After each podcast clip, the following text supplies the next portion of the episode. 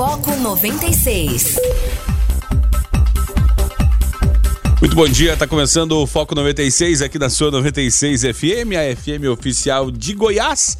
Uh, hoje, terça-feira, 28 de janeiro de 2020, e como eu falei, nós já vamos começando é, cumprimentando você que nos ouve aqui em Anápolis, em Goiânia, região metropolitana de Goiânia, em torno de Brasília. São mais de 85 cidades que alcançam esse sinal limpinho, limpinho da 96. E para você também que nos ouve em qualquer lugar do Brasil e do mundo, tá? Através do aplicativo da 96 FM, através das plataformas digitais. Obrigado pela audiência, obrigado pela parceria, obrigado pela participação, obrigado também a você que não participa, mas que consome esses produtos chamado Foco 96 e também obrigado a você que está aqui com a gente todo dia de manhã, tá? Uh, nos ajudando a fazer o programa, dando a sua opinião, tá bom? Uh, bom dia para você, Guilherme Guilherme Verano, tudo tranquilo, Guilherme? Bom dia, Rogério, bom dia, ouvidos. Foco, tudo tranquilo, tudo bem. Agora, se não tiver alguma coisa tranquila com você, você está circulando pelas ruas aí, tá vendo algum problema, alguma dificuldade, se puder dar essa dica para a gente transferir e passar para frente, seja para autoridades ou seja para os outros ouvintes também, em relação ao buraco, desvios, acidentes, alguma coisa, a gente está aqui exatamente para estabelecer essa parceria e, é claro, trocar ideias durante todo o programa Foco sobre as notícias que estão acontecendo no Brasil e no mundo. Tá certo. E para começar muito bem o foco de hoje, né, trazendo o nosso tradicional giro de manchetes, né? Hoje, 28 de janeiro, aniversário da Sandy. Olha só que bacana, hein? A Sandy que, que é Sandy Júnior, né? É, é sobrenome Júnior, né? Filha Sandy mãe e Sandy Júnior, né? É, também mundo em alerta. Coronavírus mata 106 na China. O número de contaminados passa dos 4,5 mil. Estados Unidos recomendam apenas viagens essenciais à China. A Alemanha confirma primeiro caso de coronavírus, né? Uh, também fenômeno da música, quatro fatos de Billie Eilish, a grande vencedora do Grammy, aquela que canta quase que sussurrando, né? Um abraço Shirley de Goiânia também que tem essa mesma pegada. Uh, na Bovespa sofre maior queda em 10 anos com efeito coronavírus. Bolsa caiu 3,3% e empresas perderam 132 bilhões em valores de mercado. Também violência no Rio, um menino de 5 anos é baleado na cabeça. Olha só, Arthur Monteiro jogava bola com o pai quando foi atingido por tiro. Que tristeza. Ensino superior, MEC libera consulta de bolsas do ProUni, mas suspende inscrição. Governo recorre ao STJ para liberar o resultado do SISU hoje. Uh, esse não era o, o Enem top da galáxia da história? Então, né? Explica aí, Abraão Entralbe. Gigantes da aviação, cadê a, a CAD aprova compra de parte da Embraer pela Boeing. Conselho não vê risco à concorrência porque empresas não atuam no mesmo mercado. Uh, também, né, a questão do, do lado Cobright, né? É, piloto tentou manobra antes de helicóptero com Cobright cair. A aeronave não tem caixa preta e conclusão sobre acidente pode levar meses. Uh, também em Minas Gerais, né, pessoal sofrendo com a chuva lá, já são uh, eh, 47 mortos pela chuva em 101 cidades com estados de emergência. E programa social, fila para obter Bolsa, Bolsa Família, já chega a quase 500 mil pessoas. Número de inscrições despencou em 2019, média foi de 266 por mês para 5 mil. E por último, Ana Maria Braga revela câncer e ganha apoio de colegas. Uh, apresentadora tem câncer no pulmão que atinge 2 milhões de pessoas por ano. Ela que já tinha tido um outro câncer e agora com este, é, força aí para Ana Maria Braga. Esses são alguns destaques desta terça-feira, 28 de janeiro de 2020, agora 6 horas e 10 minutos. O que mais de destaque tu traz pra gente aí, Guilherme Verano? Bom, o julgamento do Senado lá do Donald Trump é as razões porque o John Bolton pode incendiar impeachment de Trump. Revelações de livro dão munição à oposição para tentar convocar ex-assessor a depor. A gente tem uma notícia agora, mais fresquinha agora da manhã, viu, Rogério? Olha só, né? Sem, sem dar o exemplo devido, né? O Ricardo Salles, ele embarcou agora é, pouco em voo comercial do aeroporto de Congonhas de Brasília sem entrar na fila de passageiros. Mas para quê? Não sou autoridade, por que, que eu vou entrar na fila de passageiros? Ainda mais que corre o risco de alguém né, chamar, né? Atenção. Nem que ele não seja um rosto assim tão conhecido, né? Mas tem também uma aqui em relação a, a versões e delações. Um doleiro lança dúvidas sobre versão de Funaro de pagamento na CPI dos fundos de pensão. Depoimento de um doleiro lançou dúvidas sobre a versão do delator Lúcio Funaro, que pagou propina para evitar depoimentos na CPI dos fundos de pensão de 2015. Essa divergência né, envolve o repasse de 2 milhões e 100 mil reais teria ocorrido entre maio e julho de 2015. A Petrobras diz o seguinte: reduzir risco político na estatal tem um preço, diz uma empresa de é, análise de mercados, líder atividades não estratégicas como refinarias, gasodutos e postos de gasolina, elimina ingerências políticas como as que levaram ao escândalo desmascarado pela Lava Jato. Mas a contrapartida pode ser difícil e complicada para o governo também. É, Segunda-feira teve rodada, Guilherme Verano, ou ainda mais é, situações com relação ao mercado da bola? Bom, a gente fala primeiro de, de rodada, né, o, o Rogério? Complemento de alguns regionais e também no pré-olímpico. A Argentina venceu o Equador por 1 a 0 e a Colômbia fez 2 a 1 na Venezuela. Fechamento de rodada do Paulista. Guarani jogou no Brito Ouro, fora de casa, e venceu o Guarani por 2 a 1 Rafael Costa fez o gol do Bugre, o Arthur Gomes e o Pablo Conta já aos 47 do segundo tempo marcaram para o Peixe, que venceu. Surpresa foi o Bragantino, que é o time, um time de maior investimento do Brasil, ultrapassando inclusive alguns grandes, jogou em casa e perdeu para a Inter de Limeira por 1x0, gol marcado pelo Oliveira. Pelo Catarinense, o Havaí venceu o Marcelo Dias pelo placar de 3 a 1 a gente aproveita para agendar também partidas que acontecem hoje, porque o futebol não para. Hoje tem Brasil em campo pelo Pré-Olímpico, às 22h30, enfrenta a Bolívia, tem também Peru e Uruguai. Pela Copa do Nordeste tem Bahia e Imperatriz, pelo Carioca Boa Vice e Madureira, pelo Campeonato Mineiro tem Cruzeiro e Vila Nova e pelo Pernambucano tem Esporte Central, além de Calcaia e Fortaleza pelo Cearense. No mercado da bola, a expectativa da torcida flamenguista é o quê? Em relação a Gabigol, mas ele seguirá no Flamengo em 2020. Após meses de uma negociação arrastada, a novela chegou aos capítulos finais ontem e com final feliz para o torcedor rubro-negro. Após o empréstimo em 2019, o Clube da Gávea acertou a compra dos direitos econômicos do atacante junto à Inter de Milão. O contrato será de cinco anos com a equipe carioca. A transação foi finalizada ontem no final da tarde e contou com a presença, é claro, da diretoria do Flamengo, né? Para ficar com camisa 9, já estava acertado há cerca de 10 dias, o clube topou pagar um pouco além da proposta inicial, que era 16 milhões de euros, e se aproximar dos 18 milhões de euros, ou seja, 83 milhões e 500 mil reais para os italianos, Rogério e ouvintes. Além, é claro, de outras movimentações, a clínica de reabilitação do Renato Gaúcho entrou firme e forte lá no Sul, contratou mais dois internos, né, o Thiago Neves e também... Recebeu mais dois internos. Recebeu mais dois internos, o Thiago Neves e também o Diego Souza, o Thiago Neves com um monte de restrições em relação à manifestação em redes sociais, em participação de festas. O fato é o seguinte: ele vai ter um fixo de cerca de 200 mil reais e caso ele se comporte como um bom interno, ele terá algumas bonificações. O Diego Souza não teve maiores explicações em relação à questão salarial, mas o Diego Souza, acho que o problema maior é trancar a geladeira, que ele está bem, mas bem robusto. Mas, eh, eh, assim, Verano, eu, eu olhando, analisando né, as duas contratações, o Grêmio estava atrás de um camisa 10 há muito tempo e atrás de um fazedor de gols, né? Eu achei que ia ser o Pedro, que foi pro Flamengo, não deu certo. Mas uh, Renato Gaúcho falou: não, beleza, manda esses dois que eu, no jeito aqui eu, eu, eu resolvo, né?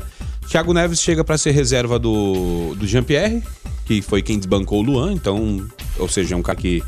Mas é um, é um cara que cresce em jogos decisivos, né? E eu prefiro acreditar que nós vamos ter o Thiago Neves do Fluminense, o Thiago Neves do começo do Cruzeiro, que foi bicampeão da Copa do Brasil, que o negócio começou a, a, a, degringolar com a derrocada do Cruzeiro. E aí a gente vê exemplos em vários times. O Inter, quando caiu, teve um monte de gente que, que saiu queimada, mas que não deixou de ser bom jogador. O Grêmio, quando caiu, o Palmeiras, quando caiu, o Fluminense caiu, o Botafogo, quando caiu, queimou um monte de gente. Então eu acredito que possa ser reabilitado, haja vista que o contrato é um contrato de produtividade e que ele vai ter um cala-boquinha lá, não vai ter toda aquela liberdade que é no Cruzeiro, né? E o Diego Souza é um caso diferente porque os jogadores começam como o 9 e vêm voltando, né? Passam a ser armadores, meias tal. E o, o, Diego Souza começou quase como um volante e foi avançando. É um caso diferente. Já tinha visto algo parecido no futebol mundial, Verano? A gente vê muito em relação aos, aos alas, laterais. É um, um, caso clássico seria de quem? Do Júnior. O Júnior foi lateral esquerda a carreira toda aqui. Quando foi para Itália, para o Torino, viram. É claro, a idade já ia chegando. Naquela época, as transferências se davam quando o jogador estava perto dos 30 anos. Mas já. uma habilidade. É, mas aí perceberam, puxa vida, ele tem muita habilidade, ele não precisa de ficar somente a lateral. E naquela época, os laterais não avançavam avançavam tanto como, como hoje, Sim. era menos. Então seria um desperdício colocar o Júnior na marcação, sendo que o grande talento dele era o quê? armação. Maestro Júnior. Aí, exatamente, foi, foi para o meio-campo do Torino. O Torino fez um sucesso relativo que há muito tempo não fazia. O último título do Torino foi em 76. Não que ele tenha sido campeão lá com o Júnior, mas é claro, melhorou a qualidade da equipe. Depois ele mudou de time, mas voltou, ou foi, né, deslocar para o meio-campo e voltou para o Flamengo, onde foi campeão brasileiro, já com 40 anos de idade, praticamente em 92, naquela final contra o Botafogo, marcando gol de falta e jogando muito, muito bem. Então, quando você tem essa, essa característica, habilidade, você pode ser, sim, realocado em outras posições do campo. E outra coisa está acontecendo também. O Júnior, naquela época, foi exceção, jogar até os 40. Só que hoje em dia, esse limite do atleta, muito embora é, é essa vida seja extenuante, está aumentando fisiologicamente. Se o limite do, do atleta ali, de um, uma boa produção seria o que? O auge da forma em torno dos 29 anos, hoje está se estendendo. Sim. É claro, o Cristiano Ronaldo já está com 35, o Messi com 32 para 33. São, no caso do Cristiano Ronaldo, é um caso excepcional, que ele se cuida muito. Mas essa longevidade do atleta, ela está se estendendo. É o caso do Thiago Neves. Ninguém, eu não tenho dúvida que ele é, objetivando somente jogar bola, será um bom reforço para a equipe do Grêmio. Então, esse limite está estendendo em todos os esportes. A gente já viu na natação também da mesma forma, né, em relação ao Michael Phelps. Então, a, a ciência está conseguindo é, abrir uma outra, uma outra década de janela. Aquela janela muito produtiva era dos 20 aos 30. Mas você, po você pode sim ter atletas em todos os esportes produtivos também, entre os 30 até chegar nos 40. É, com relação à dança das cadeiras dos técnicos, Verano, o Thiago Nunes, ex-Atlético Paranaense, está processando o Atlético Paranaense pedindo uh, mais de um milhão de reais por premiações e multas, né? E o Bragantino, que estava sem técnico desde a saída de Antônio Carlos Zago, uh, fechou com um cidadão aqui, que eu vou pegar o nome dele aqui agora, porque eu, sinceramente, não... O... Eu tinha escutado o nome ontem, eu já esqueci. Não, é, não, é porque é um nome, é nome é, desconhecido da maioria. É. Uh, o técnico chama-se Felipe Conceição, ex-América Mineiro. América Isso. Mineiro que foi campeão da Série B em cima do Inter, né? Só para constar. Um abraço Edmilson Almeida. Agora, uh, interessante porque como é um clube empresa, é, com certeza avaliaram e viram que se ele vai dar certo com o elenco, né? É, seria o perfil, né? Porque quando você imagina que estão investindo em jogadores caros, pensou-se também que poderia pegar um técnico mais caro. Mas só que os medalhões andam muito desgastados. Tá, tá certo, o Luxemburgo voltou, tenta retomar a carreira lá no, no Palmeiras, mas ninguém tá querendo saber de, de medalhão, né? Eu vi o Oswaldo de Oliveira participando de mesa redonda. O Leão já aposentou tem, tem muito tempo. Tem o Carilli aí, o Carilli tá, tá ali no mercado, não vai para lugar nenhum. O Sampaoli fez beicinho, né? Todo mundo parece que vai acertar com a seleção da Venezuela, veja só. Né? Será que o salário ele vai receber diretamente do Nicolás Maduro? Não sei. Então é, é, um, é um mercado que novas peças, né? E você citou o, o caso do Thiago aí, que pode aparecer. E o Bragantino, é claro, tá funcionando como empresa. Eu acredito que pode ser uma, uma boa surpresa. E tu lembra, Verano, do Wendel Lira, aquele que fez o prêmio. Só fez um gol na vida, né? Assim, o prêmio Sim. Puskas e ganhou, né? Ele se classificou para a Foot Champions Cup de Paris e desabou de emoção. É, ele ele, foi pro eSports, né? Isso. Passou a jogar videogame muito e. Muito melhor que jogar em campo. Justamente. E tá, deu uma engordadinha, lógico, né? E ganha uma, muito mais dinheiro também. Ganha muito mais dinheiro e, e, e, tem o carimbo do prêmio Puscas, né? Inteligente, né? Em vez de ficar aí amassando barro aí com clubes que fazem trabalho só para três meses no, no Campeonato Goiano e depois o cara fica desempregado, aqui ele tem, tem mercado o ano todo, né? É, um caminho a se optar, né? E, e, conseguiu juntar né? a noção do, do futebol para ir para o mundo virtual. E a coisa deu certo. 10 minutos. É, um abraço para o ouvinte que está nos ouvindo agora nesse momento, nos ajudando aqui a fazer o, o Foco 96. Um abraço para o nosso querido. É, não tem o nome dele aqui, só tá aqui. Deixa eu ver. Ageu Leite. O Ageu, o Ageu tá falando aqui sobre o coronavírus. É, Ageu, se tu puder mandar de novo o teu áudio, Ageu, tenta mandar de no máximo um minuto. O teu áudio ficou muito baixo. Eu, eu entendi o que você falou, mas eu não consigo jogar no ar aqui. É, com relação que não vai sair audível para os nossos ouvintes é, entenderem o seu posicionamento. Mas se tu quiser mandar de novo, eu agradeço aqui porque é muito bem embasado em seus argumentos, tá? Iderson nos ouvindo, lá de Silvânia, focado no foco. Oi, Iderson, sem ser redundante, né? Iderson tá aqui focado no Foco 96. É, também participando por aqui, o Magno Pereira perguntou: Bom dia, Rogério. Gostou do Thiago Neves no Grêmio? Gostei. Haja vista o contrato de produtividade, né? Então, se ele produzir, ele vai ganhar. E, e outra coisa, Verano, eu vendo a questão, só para voltar uma casinha no caso do Thiago Neves, ele ficou chateado com o Cruzeiro porque tinha um contrato no passado que se ele jogasse 42 jogos, ele ganhava uh, um prêmio, uma bonificação por, por, por, é, por atingir a meta de jogos, né? E aí, quando ele jogou 41, deixaram ele no banco para não pagar o dinheiro. pois é, rapaz. Essa questão da produtividade é complicada. Aí o né? que acontece? Aí, vezes, aí numa dessas o Cruzeiro deixou de, de ter um jogador decisivo para não pagar um dinheiro e aí caiu para a Série B. Então é, é complicado, né? E o jogador quando quer trabalhar contra, ele trabalha também. Justamente. Aí, aí, aí, aí, não, aí assim, a gente vai descobrindo essas questões internas e vai ficando, vai dando meio que uma razãozinha, assim, então vai. Enfim, né? Mas vamos, vamos, vamos falar do, do que interessa nesse momento. Como diz, como diria Nelson Rodrigues, né? O futebol das coisas é a coisa mais importante das menos importantes, né? O cenário, uh, Guilherme Verano, para 2022 começou a ser mexido, né? O Tarso Genro, né? que já foi ministro da, da Justiça, né, do, do, governo do PT, ele falou, ó, Flávio Dino mexeu no tabuleiro. Flávio Dino é aquele governador lá do Maranhão que o Jair Bolsonaro chamou de Paraíba, né? Tarso Genro afirmou... de Paraíba. É, isso mesmo. É, Tarso Genro afirmou que a movimentação política do governo no Maranhão, Flávio Dino, é, que defende a construção de uma frente ampla, mexeu no tabuleiro. O ex-ministro da Justiça, Tarso Genro, usou as redes sociais para comentar a movimentação política do governador do Maranhão. É, Dino mexendo no tabuleiro. Vamos, logo vamos ver Lula, Boulos, Dino, Manuela, Requião e Haddad pensando em mais unidade, afirmou o ex-ministro. Flávio Dino tem defendido a construção de uma frente ampla, incluindo setores do centro e até da direita.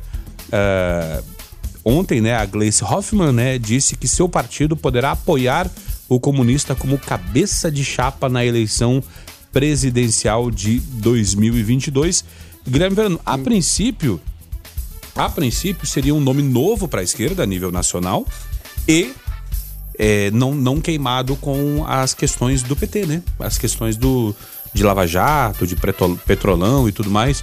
Poderia ser um, um, um alento, um, uma, um respiro para a esquerda para tentar se contrapor aí a, a, a, aos direitistas uh, Jair Bolsonaro e e Sérgio Moro, que será presidente da República, que será candidato a presidente. Bom, a, a questão maior é a seguinte: o PC do B anda magoado com o PT, por quê? O parceiro de todos os momentos que apoia o PT em todas as horas, independente de qualquer problema, é o PC do B. E muitas vezes, né?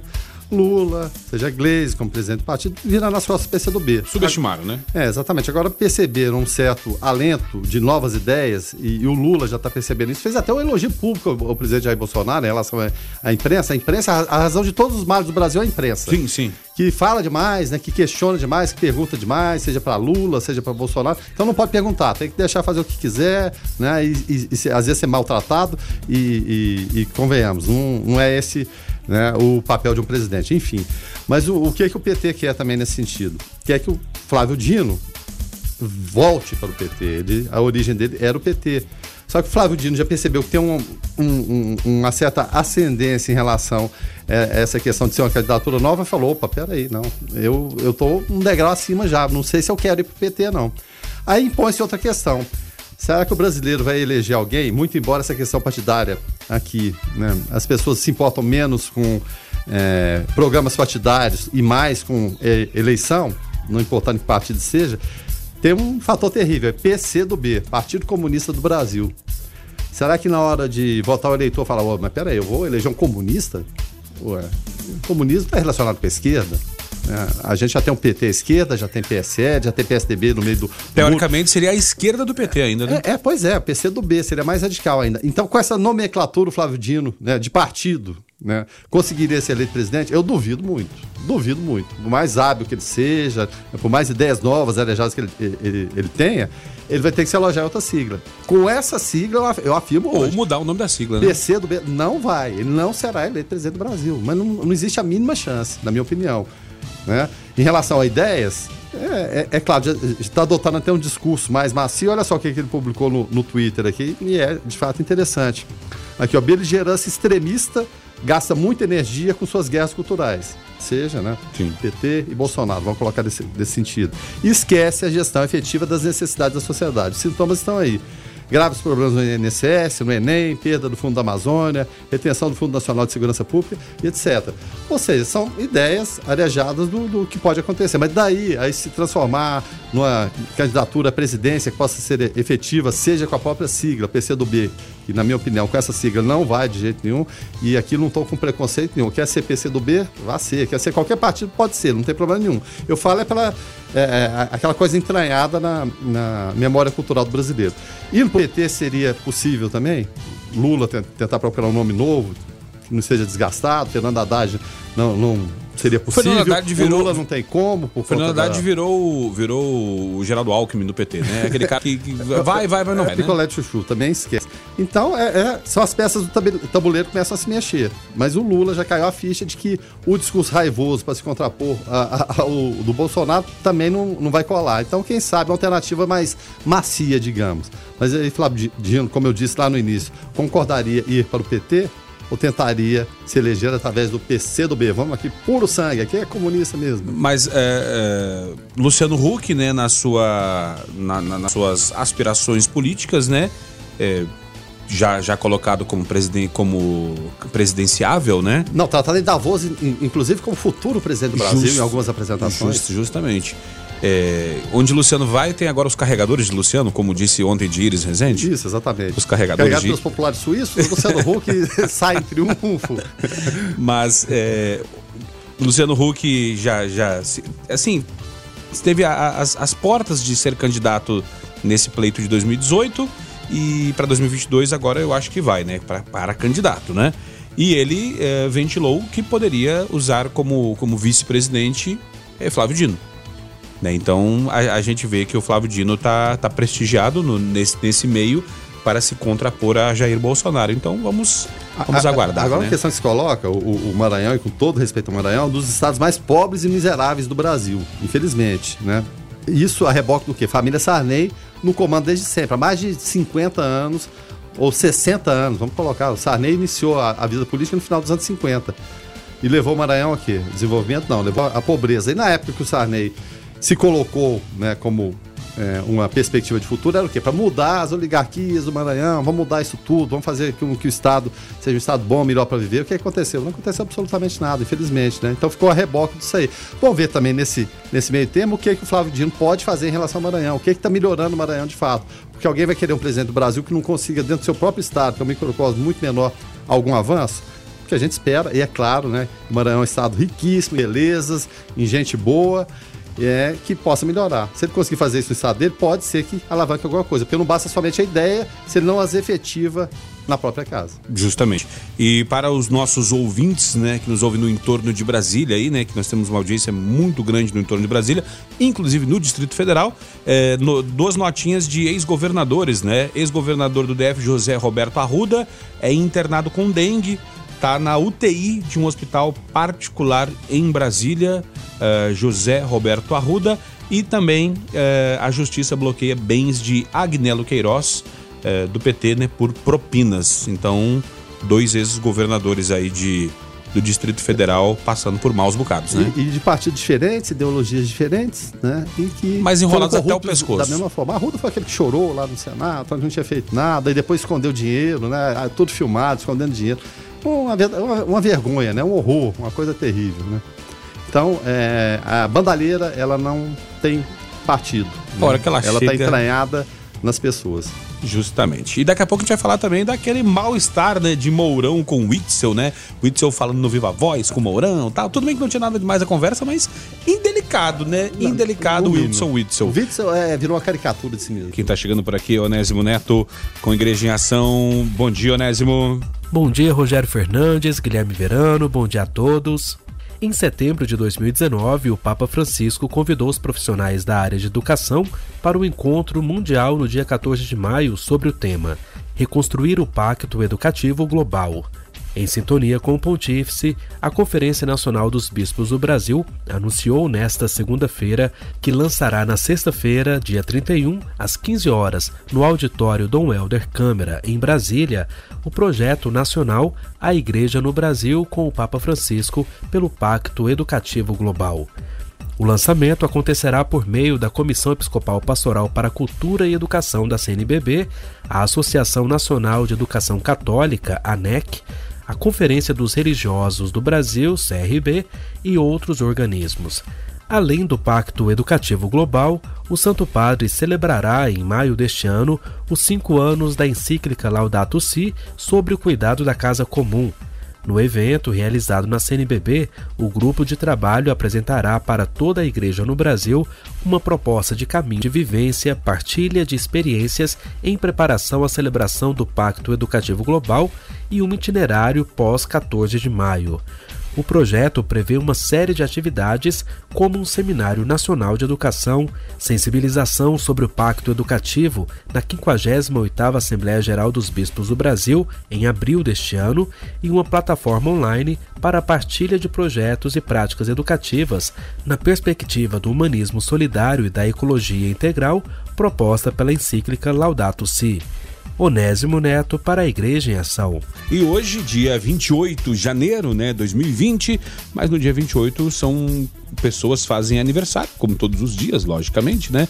E entre as pessoas que estão é, fazendo aniversário hoje é, estão Maite Proença, né? Atriz brasileira, né? Nascida em 1958.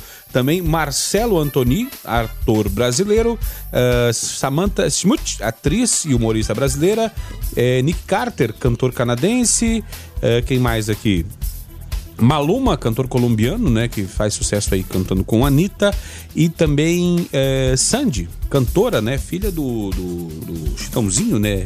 Eu ia falar filha, filha do, do Chitãozinho e Chororó, mas não, filha só do não, filha, Chororó, do, né? filha do Chororó, isso justamente. Né? Eu sempre penso que o Chororó é Chitãozinho, sempre penso Chitãozinho Chororó. Pois é, e a questão né, que é, é, dizem que Sandy e Júnior, é, os seus os dois irmãos, é, fizeram mais é, é, valor monetário do que os pais na, na carreira, haja vista o, o boom que foi nos anos 90, né? E eles fizeram um show agora retomando aí, fizeram uma uma, uma turnê, né, de, de retorno e lotou estádios e o pessoal na faixa dos 30 anos, todo mundo cantando. E chorando. Esse turo, turo, turo aqui dentro.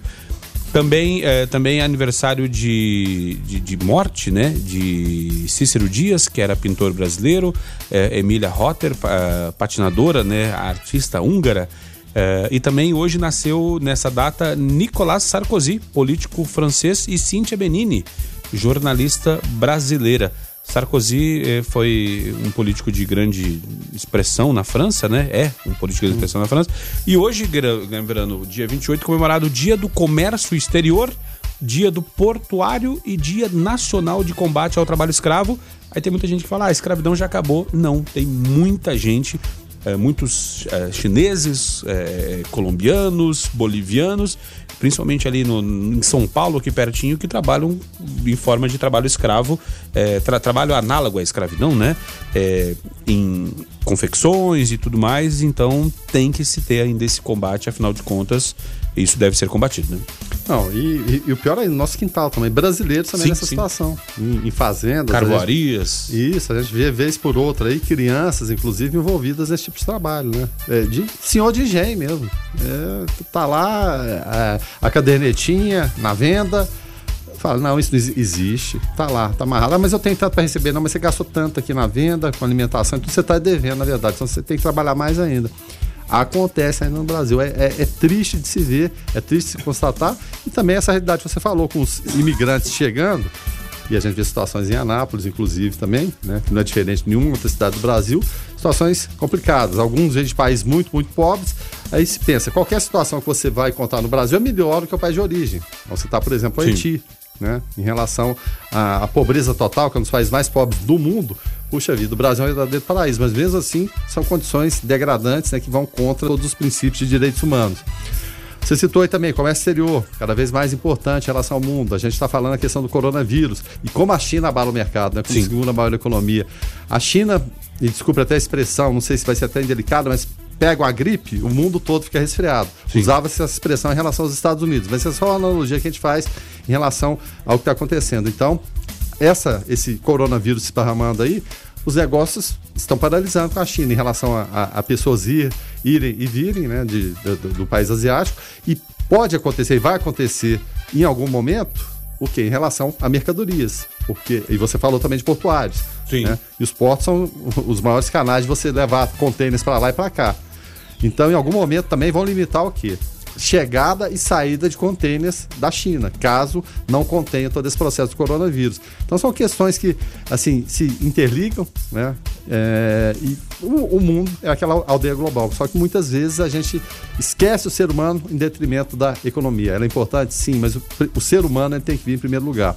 em relação ao coronavírus, a Organização Mundial de Saúde já já está colocando que deixou passar um pouquinho do ponto a coisa. E, mesmo, e, e, a mesma posição foi tomada pelo prefeito da cidade lá da China, que inclusive para mim ele vai simplesmente desaparecer. Né? Não sei o que vão fazer com ele, mas vai desaparecer porque as atitudes que ele tomou não foram rápidas, não foram a tempo. Então. Inclusive, ele colocou carga à disposição tal. É, não. É tá igual o técnico brasileiro, tá prestigiado. Só que lá não tem essa questão de prestigiado, não. E a coisa avançou e se alastrou. Então, é uma situação já que a Organização Mundial de Saúde coloca como alto risco no mundo, não só na China, e algumas providências, e vamos citar as básicas, né? Higienização o tempo todo. Higienização das mãos, principalmente. E máscaras, né? Eles usam lá máscaras, e muitas máscaras no Japão, na Coreia, na, na China, e no Japão principalmente por uma questão de educação. Você nunca vai ver um, um, japonês tossindo sem estar com a máscara. A máscara não é para ele não pegar a doença, é para ele não transmitir a doença. É uma questão cultural, né? Mas, enfim. Nosso ouvinte, o Ageu Torres, Ageu, é, Ageu Leite Torres, é, por aqui trazendo a sua opinião também a respeito dessa questão do coronavírus. Vamos ouvir. Bom dia, 96. É com relação ao coronavírus mesmo, porque é, a mídia parece. Eu não sei se a mídia pode estar escondendo alguma coisa, porque a gente vê aqui pela internet é, alguns vídeos que estão enviando de lá, saindo de lá. Então a gente vê as pessoas lá que saíram da própria cidade talvez para trabalhar, mas quando voltaram já havia barricadas que elas não poderiam mais entrar dentro da cidade. E aí você dá um, um panorâmico, a, a, câmera dá uma panorâmica assim por, por trás, você vê tanto carro em direção da cidade, mas que não pode entrar.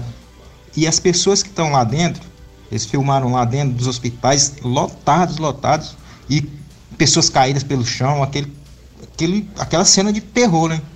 Aí eu fico pensando, será que a mídia televisiva tá, está encobrindo alguma a verdade mesmo? Um abraço para vocês. Ô, Gil, obrigado pela tua participação. E se tratando de China, né? A China, devemos lembrar que o regime é comunista, então vai, vai ser mostrado o que eles querem que seja mostrado, né? Ô, Agil, existe uma situação na China, até antecedente essa questão do coronavírus. Lá é, é, o seguinte: o turista, ele pode, ele tem livre acesso para todos os locais. Não que o governo não fique vigiando, mas ele, evidentemente, não precisa ficar mostrando documento de hora em hora. Ele vai de Pequim para Xangai ou para outra cidade qualquer ele tem aquela livre circulação. Já o cidadão chinês, se por acaso ele está em Pequim e vai para Xangai, na hora que ele chegar em Xangai, a barreira do governo vai falar: mas peraí, você é de Pequim, o que, que você está fazendo aqui em Xangai? É, para você, você tem algum motivo para vir? Então, esse controle interno, se eles quiserem, eles têm. E parece que estão usando agora nesse sentido. Não entra, mas não entra mesmo. Não tem, meia, não tem meia conversa. Então, até pelo Estado totalitário, chinês, comunista, eles têm esse controle. Só que esse controle poderia, é terrível, de fato, o cidadão não poder ir e vir para um lugar nas condições normais, ele poderia ter sido eficiente nesse momento de crise. Sim. Né, de realmente. Para não espalhar o vírus, aqui, né? É, para não instalar. É, exatamente, para não, não esparramar. E a, as tendências de governo, seja totalitário, seja democrático, é meio que esconder as coisas. Vão, vão deixando para ver se acontece, porque tem implicação econômica. A China ela está perdendo bilhões. Aqui no Brasil, a Petrobras perdeu bilhões, a Vale também perdeu, as duas juntas só ontem perderam 30 bilhões de valor de mercado. Então, tem implicações econômicas. E como a gente falou no início, muitas vezes, infelizmente, os governos olham mais a questão econômica e menos a humana. E essa, esse vírus pode ter se espalhado. Em relação a ah, as notícias, eu, eu até acredito que, que não seja bem isso. Eu acho que seja restrição de informação do governo chinês. Mas só que hoje a gente tem a internet, então vários vídeos são vindo de lá, inclusive de brasileiros, mostrando cidades que parecem cidade fantasma. Mas o fundamental é ficar alerta. E a Organização Mundial de Saúde parece que a ficha caiu, um pouquinho tarde, mas caiu. E questões é, de saúde pública que envolvem o mundo todo elas não podem ter tempo a perder. Um minuto que se perde ali, um cidadão que viaja, vai para um lugar ou para o outro, pode ajudar a contaminar ou alastrar essa, é, essa, essa, a questão do coronavírus. E já surgiu um caso na Alemanha, era só na França, lá na Europa, e já surgiu na Alemanha também. Pode pipocando para lá e para cá, inclusive o Brasil, muito embora estejamos distantes desse cenário. Luciano fala: olha, poderíamos, por aqui, deveríamos estar preocupados em aproveitar os gases que os lixões produzem também são fontes de energia, justamente. O, o, o, o Luciano até estava vendo uma matéria um dia desse, é, falando e seguindo um conceito que estão querendo aplicar, no Japão já, já quase consegue, que o lixo não existe. Não existe lixo. Tudo, absolutamente tudo, pode né, ser reciclável. Evidentemente, a gente tem um, é, a questão dos plásticos ainda, a partir do momento que sejam banidos, Né? A gente pode, sem dúvida nenhuma, reaproveitar tudo. Então, o lixo é um conceito que não deveria existir. A gente deveria reaproveitar tudo. Né? Então, essa poluição, na verdade, não existiria. Mas isso aí está tá numa realidade muito, muito distante ainda. É, o pessoal, inclusive, está é, usando é, nas fazendas né, a famosa biocompostagem, usando os rejeitos né, de, de fazendas, né? É, de, da terra, tal, do, do gado, enfim, o, e, e, fazendo usinas dentro das fazendas é, para gerar a própria energia, né? Então, na, nas áreas comuns, né? Então, é, fica aí um. Mas aí volta a questão que falávamos antes. É, vai interessar quem isso, né? Nossa querida Enel não vai gostar de cada um fazer a sua própria energia. Tanto é que estavam aí é, querendo barrar aí, praticamente inviabilizar a questão da, da energia fotovoltaica, né? É, o Clerizão falando aqui, olha, avisa o Paulo aí que com respeito ao coronavírus, os chineses que são mais espertos que os chineses dos outros, né, já anunciaram a produção de uma vacina em até 90 dias. A informação está aqui no portal Terra e fala: cientistas dos países isolaram com sucesso a primeira cepa do vírus. Então, daqui a pouquinho já vai ter aí. E lá na China, provavelmente eles vão fazer a vacina. Ah, aqui teste que nada. Já põe para testar na população e já resolve o negócio, né? Não tem problema. Porque se é aqui no Brasil, tem que fazer, esperar o período de teste. Ah, daqui a cinco anos vai estar tá pronto. Não, e, e com detalhe, o Brasil é especialista em vacinas também. A gente tem, tem grande é, produção de vacinas aqui, mesmo que a gente vive num, numa região tropical, que a gente tem malária, tem mosquito da dengue, chikungunya, então a gente tem essa expertise na produção de, de, de vacinas. Então, quem sabe a gente não possa ser parceiro. O que falta é investimento. E é triste, sempre falamos aqui, quando você vê um cientista, um especialista brasileiro, ele é cooptado por uma universidade americana, Sim. inglesa, porque lá ele não vai precisar tirar dinheiro do bolso para comprar materiais para poder fazer pesquisa. Justamente. É, o, o, nosso ouvinte, o Fabrício Fleury, ele falando, ele falando aqui a respeito da, da questão da energia sustentável, né? Da energia sustentável, não, da, da perca de mercado da Petrobras, que dizendo que vai ser um caminho natural, né?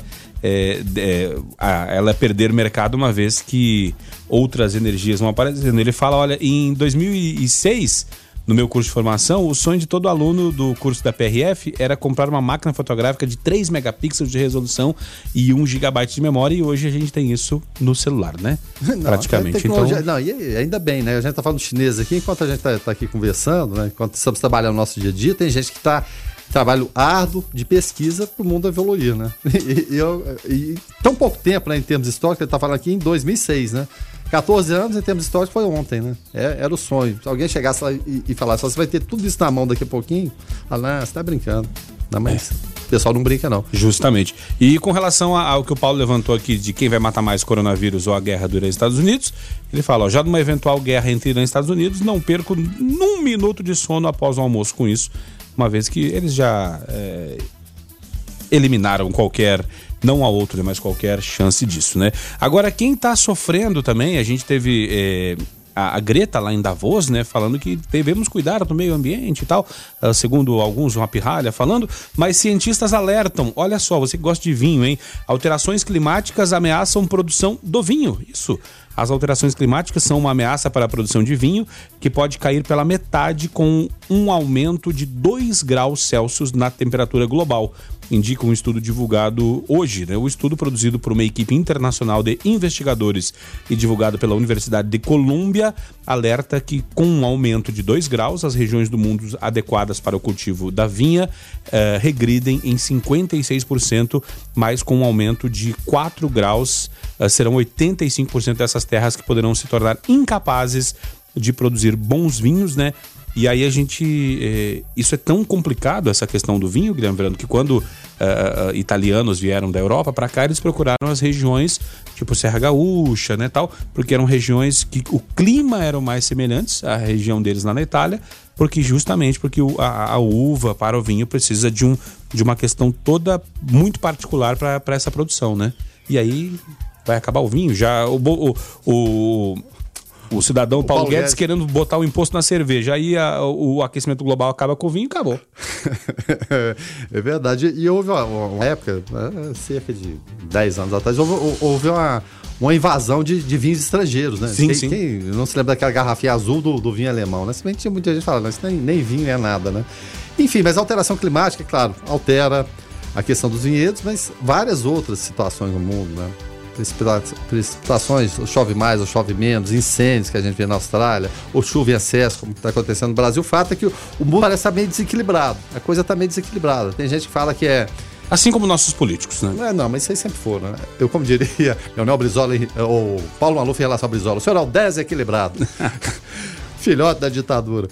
Bom, o fato é que a, as alterações climáticas estão aí. Eu acho que existem motivos de alerta. Muita gente fala que são eco-chatos, eco-chiitas, mas alguma coisa estranha a gente percebe no dia a dia. Né? Aquela sensação de quem já viveu 30, 40, 50 anos como eu, a gente vê que uma situação que era comum, corriqueira, é, o pessoal sabia, não vai chover nessa época, vai ser água é, até tal dia, época das chuvas, as águas época de das março, aí depois vem a seca. A enchente de São José? É, e como o pessoal da roça fala, seques água. É. então, acontecia muito disso. Mas também eu acho que no motivo para alarmar e falar, o mundo está acabando. Também não é, não é dessa forma. É o, o tal do equilíbrio sustentável. A gente encontrar forma de desenvolvimento, a gente precisa gerar riqueza, mas sem agredir tanto a natureza. Essa é a grande questão do mundo hoje. A Nira por aqui falando bom dia, Rogério, bom dia, Guilherme.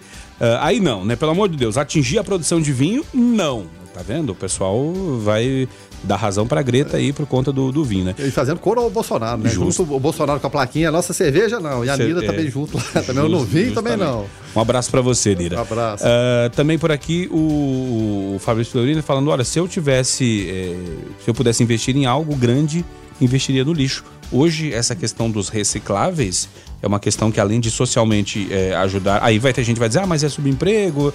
Enfim, mas assim, além de ajudar muita gente com relação à coleta seletiva, além disso, também ajuda. ah, ah, é uma coisa que gera muito dinheiro essa questão dos recicláveis, né? É, exatamente. Se todo caminho fosse pego em relação a isso aí, porque muita gente ainda tem aquela, ah, não, não vou mexer nesse lixo aqui. Você pode separar tudo. E eu falava até anteriormente, para quem chegou agora, o lixo não deveria existir. Tudo deveria ser reaproveitado. questão das latinhas. As latinhas de, de alumínio, você não vê mais nenhuma na rua de bobeira. Por Sim. quê? Porque ela gera, gera riqueza. Ela gera um valor ali econômico. Muita gente vai falar é pouco e tudo, mas para aquela pessoa que está com aquela necessidade, vale, vale muito. E para quem se dedica exclusivamente a catar latinhas, consegue viver e viver muito bem. Também, também acontece isso aí em relação a garrafas PET, ou, ou seja, tudo pode ser reaproveitado. E ele tem razão, é, é uma indústria se investir. A indústria de reciclagem, não vamos falar nem do, do, do lixo, né? De reciclar o que a gente consome aos milhares e, e joga na porta lá todo dia misturado, né? Latinha, garrafa, lixo orgânico, vidro, papel, tudo misturado, a gente poderia ter essa, essa consciência. Mas um dia a gente chega lá. 994-34-2096. E só para chamar atenção aí para quem gosta de, de- du- duas questões, né? Primeiro, ah, para os amantes do Fiat Weekend, né?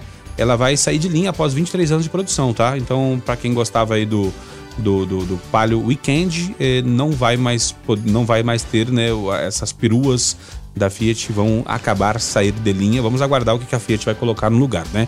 E que muito durante muito tempo foi o carro de táxi da Fiat, né? É, Palio Weekend. Então, no final de semana não vai ser mais um mês sem o Palio. Justamente. Ah, agora, mu- olha só eh, essa notícia para você que gosta aí de comer bastante, às vezes até para fazer graça para os amigos, né? Não é, o nosso caso. Não é o nosso caso. Né? Mulher morre em competição de comer bolos na Austrália. Ah, incidente trágico aconteceu durante as comemorações do Dia Nacional do país, em que eh, eventos desse tipo são comuns e é muito comum a gente ver né, ne- nesses países eh, fora do Brasil, né? Logicamente. Eh, o pessoal fazendo, comendo cachorro quente, comendo eh, bolo, comendo essas coisas, né? E aí agora de- não deu certo, né? A mulher faleceu eh, após se empanturrar de bolo ah, nessa competição na Austrália. Então, e aí a gente vê, às vezes, muitas vezes na época de férias, né, Verano, o pessoal fazendo graça pros amigos, né? É, muitos desafios bobos aí pela internet, então tem que ficar atento e não cair nessa, sair fora, né? É, a gente tem essas competições. A gente tava de China, se não me engano, um, é um chinês ou descendente chinês, é o é maior comedor de cachorro quente do mundo, daquela competição. Ele simplesmente vai engolindo aquilo ali. Eu não sei como ele consegue comer 20, 30, sei lá, qualquer quantidade. Então, o livro dos recordes, o Guinness Book, ele criou. É, no início eram determinadas categorias. Só que a coisa desandou tanto que hoje tem Cada um criou sua categoria. Cada né? um cria a sua. Ele quer estar no Guinness, Guinness Book, né? O livro dos recordes, que na minha opinião já ficou desprestigiado. Porque você tinha uma coisa que era lógica e parte para coisa ilógica. Né? Um ser humano que é tão racional parte para irracionalidade, como competições como essa. A gente vê uma aqui, mas é mais inofensiva, e uruana, da melancia. Quem come mais melancia, né? É. Aí enfia a cara na melancia lá e cai.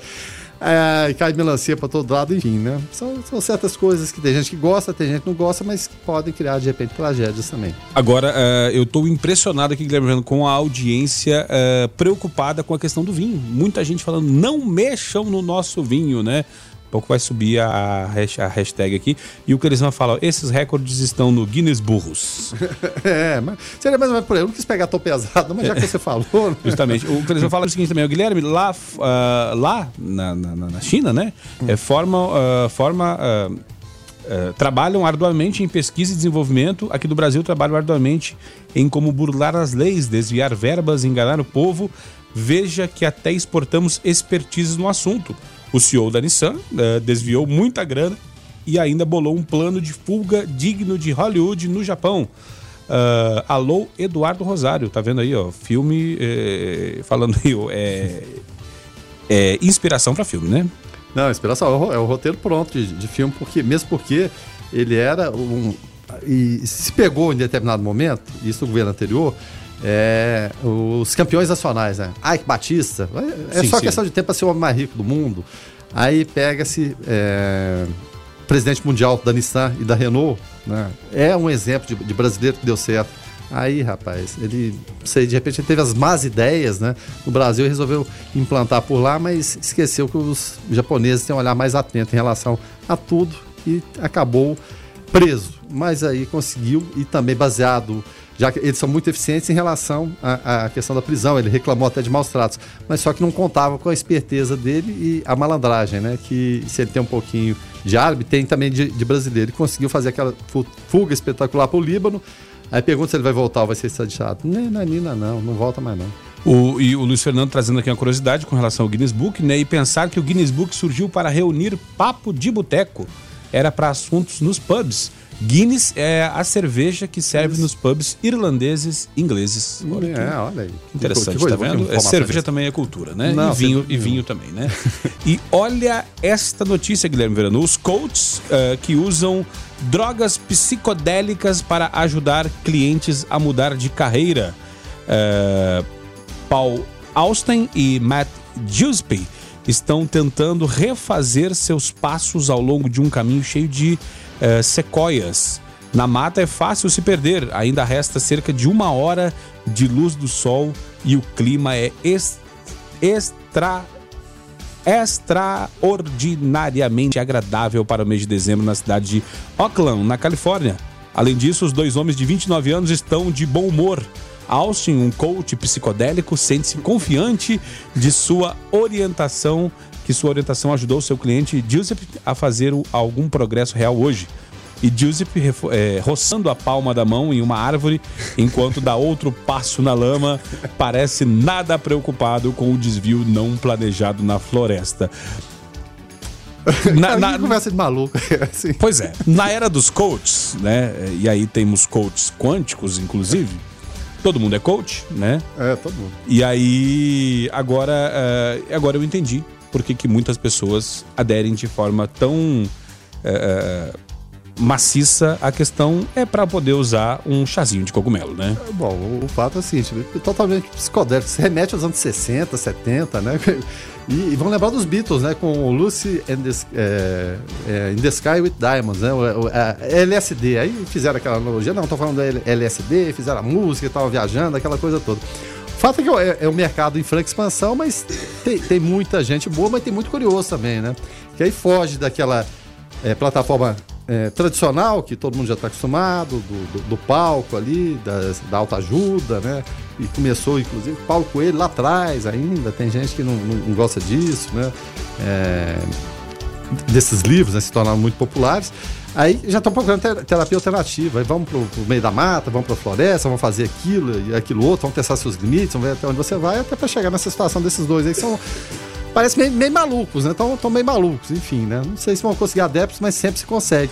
Vou citar um exemplo aqui que aconteceu com o voleibol americano em 84 que o, vôlei americano tinha tradição apenas de praia e não de quadra. Sim. E surpreendeu o mundo, ganhou do Brasil, inclusive, na final é, da Olimpíada de é, Los Angeles o técnico Doug Bial, o que, que ele fez em relação ao time americano? Levou todo mundo para as montanhas rochosas.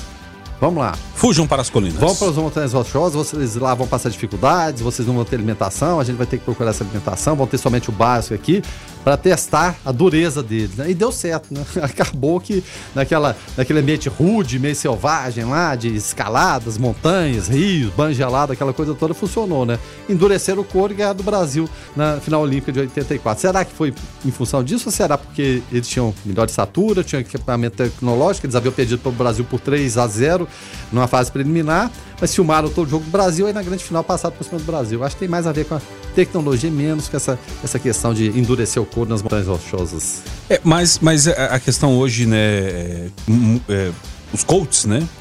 Muita gente é coach e um colega meu esses dias falou o seguinte: olha, eu não preciso de um coach para me é, para, para treinar na academia. Eu preciso de alguém só para fazer com que eu levante e chegue até lá. Então, é, muitas vezes o coach é aquele cara, é, é, a, é, a, voz da consciência, né? Que vai dizer, cara, você tem que fazer e você paga alguém para lhe falar verdades do que tem que ser feitas, né? Então. é. Vamos Aí. lá, tipo, você dá, opa, tá na hora, vamos lá, tá na hora, vamos tá lá. na hora. Agora, uh, outra, outra questão também, né, que, que chamou a, atenção, uh, Wilson Witzel e Mourão, né?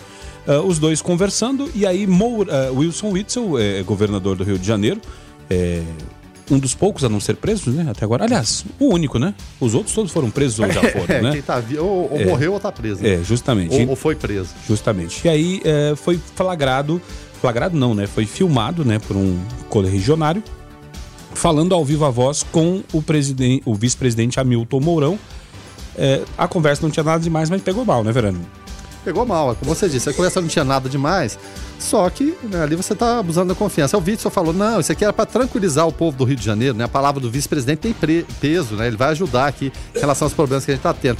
Mas foi, no mínimo, indelicado. Aí o Mourão pegou e falou: ó, ele foi fuzileiro naval, acho que ele não deve se lembrar dos parâmetros que a gente tem nas Forças Armadas em relação a respeitar o outro e respeitar a hierarquia também. Foi desagradável, o Witzel tem hora que me, me parece um fanfarrão. A verdade é essa. Não consegue resolver os problemas do Rio veio com aquela alternativa diferente, ah, vamos resolver isso, vamos fazer, vamos metralhar a gente, aquela coisa toda, e a coisa continua desandando lá no Rio de Janeiro. E fazendo ações espetaculosas. Em relação a isso aí, eu acho que foi, no mínimo, deselegante. Não vai, vai alterar alguma coisa? De fato, não vai alterar, mas ele vai se tornar uma pessoa confiável agora na interlocução. Quando ligar para o Mourão, o Mourão vai atender ele, ou o Bolsonaro. Bolsonaro nem fala, esse já nem atende, os dois são brigados. Mas você quebra no mínimo a confiança. Então, toca o telefone lá do, do Mourão, ele olha, é o Witson. Não, não vou atender. Não vou atender mais. Ele pode estar gravando alguma conversa, pode usar alguma coisa.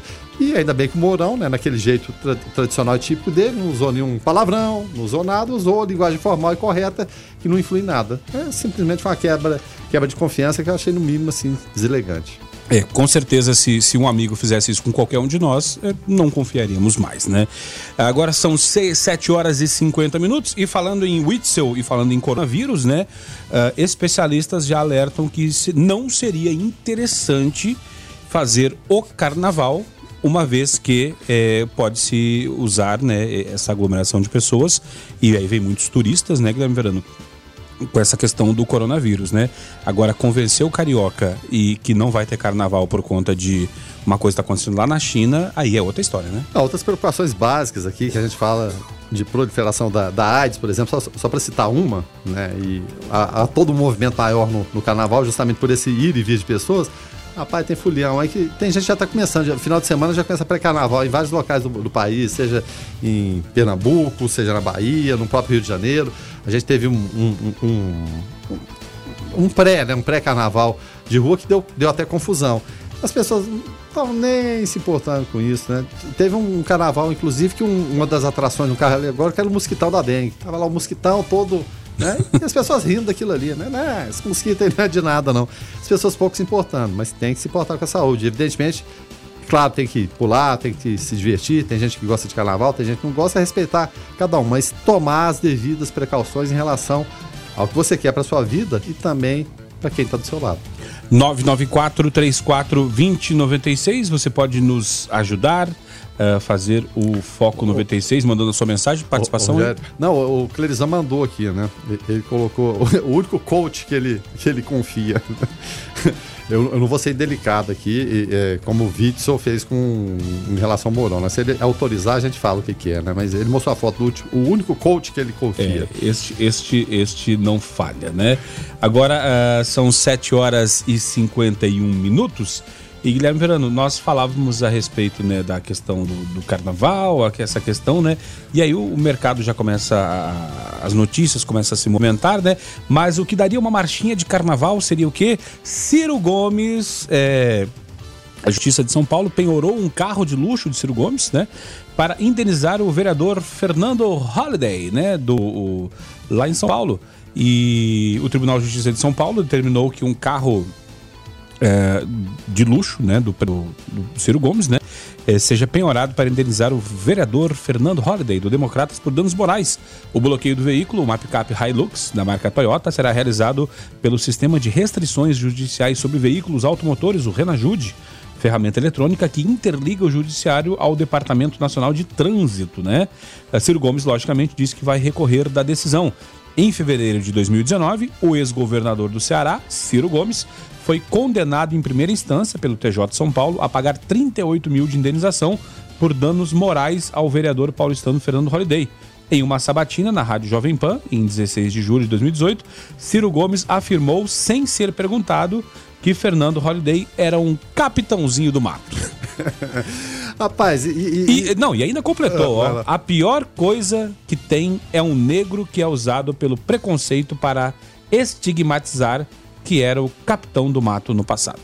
Pois é, é, é quando a gente pega o, o, caso da família Gomes, lá no, no Ceará, já falamos do Sarney no Maranhão, Antônio Carlos Magalhães na Bahia. Eles são conhecidos de que forma? Patente acima até do, do capitão do mato, eles são conhecidos como coronéis, né? Porque ficam na política, sai um, entra outro, Cid Gomes, Ciro Gomes, a família tá lá. Família Gereissati também da mesma forma, né? O Tasso também tá por lá. Então existe, não basta essa alternância de dois grupos no poder e fica por ali. Vai chamar outro capitãozinho do mato, não tem nada a favor nem contra o, o, o tal do Holiday aí, mas tudo que você fala, você tem que pagar ali adiante. E a questão maior aí, nós 38 mil, isso aí é dinheiro de troco pro, pro Ciro Gomes sem dúvida nenhuma. É questão de abaixar a cabeça e a justiça falando, você estava errado nisso aí, você ofendeu a pessoa, você vai ter que pagar. Então, o Brasil é uma indústria infindável de recursos, sabe-se lá quando, quando o Holiday vai receber isso aí para aproveitar as suas férias. É, e o Holiday, né, é, com, com relação a esse assunto, falou: olha, é, vitória importante contra a esquerda, né? Ou seja, já polarizou aqui o negócio ah, e aí é já polarização, é, né? Já, já acabou seguindo um outro caminho, tá? Então, dito isso, nós vamos partindo para o finalzinho do observatório, né? Uh, do observatório, não, do Foco 96, foco, né? Uh, obrigado pela sua participação e você que nos ajudou uh, a fazer o foco, né? 994 34 2096 é o WhatsApp para você participar. E também obrigado a você, Guilherme Verano. Ah, só trazer uma, uma, uma, uma curtinha antes aqui, com relação a, a esta situação. É, o Jair Bolsonaro, né, presidente da República, quer rever uso de aviões da FAB após voo particular de auxiliar de Onyx Lorenzoni, né? O presidente Jair Bolsonaro deve pedir para auxiliares que revisem as regras de uso de aviões da Força Aérea Brasileira após o secretário executivo da Casa Civil, Vicente Santini, utilizar uma aeronave oficial para se deslocar até Nova Delhi, na Índia. Bolsonaro ficou incomodado com o voo particular do número 2 de Onyx Lorenzoni, enquanto demais ministros optaram por viajar em companhias aéreas comerciais. Já passou da hora de resolver isso, né? Afinal de contas, tem hora que, por exemplo, precisa de, de, uma, de um avião da, da FAB para transportar um órgão de uma pessoa que, tá, que faleceu e tem esse órgão para doar para outra unidade da federação, e o avião está ocupado carregando número 2 de Casa Civil para ir para a Índia fazer não sei o que lá. Não, é, é a farra, a verdadeira farra com dinheiro público, né? a utilização dessas aeronaves, seja jatinhos, aeronaves maior, e, então, maiores, então acho que não deve acontecer nenhuma coisa, e muito menos também político se achar privilegiado, a gente trazia até a notícia é, mais cedo aqui que o ministro Turismo furou, furou a fila, né? Nessa, nessa madrugada para poder embarcar no avião, né? No avião comercial, avião de carreira. Então, são, são questões que ficam pendentes que parece que autoridades se acham mais importantes do que as outras, né? Mais importantes do cidadão comum. Então, aquele político que é tranquilo, ele encara o cidadão, ele argumenta com, o cidadão. Evidentemente, o cidadão também não tem direito de ofender a pessoa, xingar a pessoa. Mas se ele não tem problema nenhum, ele pode marcar no voo, voo de carreira. É, se torna até mais simpático, né? O contato com o cidadão. Mas tem uns que não podem, não. Eles realmente têm que andar escondidos, porque senão o pessoal vai em cima deles mesmo. Tá certo. O foco vai ficando por aqui então, com trabalhos técnicos e apresentação de Rogério Fernandes, ah, os comentários de Guilherme Verano, mais uma fechada. só, só, só um detalhe, né? O ouvinte gosta muito de valores, né? É, de acordo com os oficiais da FAB, é, ouvidos, um deslocamento, como esse você citou, não sai por menos de módicos 740 mil reais. Troco. Troco, né? Afinal de contas, não sai do bolso deles, sai do nosso bolso, diluído para 200 milhões de habitantes, é, sai centavos Ah. para cada um, né? Pouquíssima coisa. Ah, o foco vai ficando por aqui então. Eu volto às 5 da tarde no Observatório. Na sequência, você fica com o David Emerson, o DW, o Garoto de Ouro no Hits 96. Guilherme Verano, até amanhã. Até amanhã, e, olha, e, e muito, muito obrigado mesmo pela participação do ouvinte. Às vezes a gente começa com, com a pauta, mas acaba que o ouvinte nos pauta. Justamente. Né? A gente vai seguindo a, a, a trilha do ouvinte. Como foi bacana fazer esse programa de hoje, né? A gente abordou várias questões e vocês foram pautando a gente, né? Passando por petróleo, por vinho, energia alternativa, coronavírus. E isso é muito bacana, né? A, a interação com o ouvinte. Então, até amanhã, a gente está de volta. Tá certo então. O foco vai ficando por aqui. Fiquem todos com Deus. Paz e bem. Foco 96.